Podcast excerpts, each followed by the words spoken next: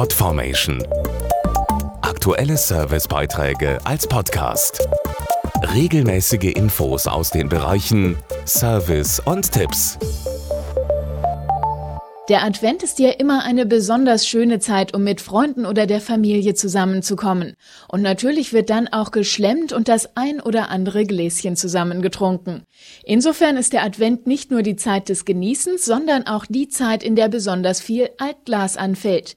Wie Sie das richtig entsorgen und dabei etwas Gutes tun, das verraten wir im Beitrag. Glas ist beliebt als Verpackung für Lebensmittel, weil die sich lange darin halten und auch Vitamine und Nährstoffe bewahrt bleiben. Während der Feiertage kommt so einiges zusammen, zum Beispiel an leeren Sekt- und Weinflaschen oder auch Gläsern für Salatsoßen, Oliven oder Rotkohl.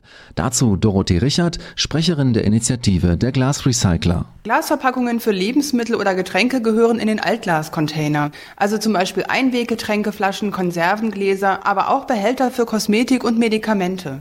Wichtig ist, dass Sie bitte die Farben richtig zuordnen. Also weiß zu weiß, grün zu grün und braun zu braun. Blaue Flaschen gehören übrigens ins Grünglas. Allerdings gehört nicht alles, was aus Glas ist, in den Altglascontainer. Grundsätzlich gilt die Regel, was nicht durch die Öffnung passt, gehört auch nicht in den Container. Also zum Beispiel kein Spiegel oder Fensterglas.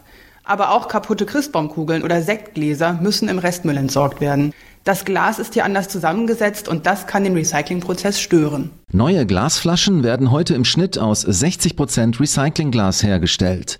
Bei grünen Flaschen sind es sogar bis zu 90%. Prozent. Glasrecycling schont so natürliche Ressourcen und reduziert den Energieverbrauch. Dadurch kann jeder einen wichtigen Beitrag zum Umwelt- und Klimaschutz leisten. Mehr Infos gibt's auf waspasstinsAltglas.de, jeweils mit Bindestrich Podformation.de Aktuelle Servicebeiträge als Podcast.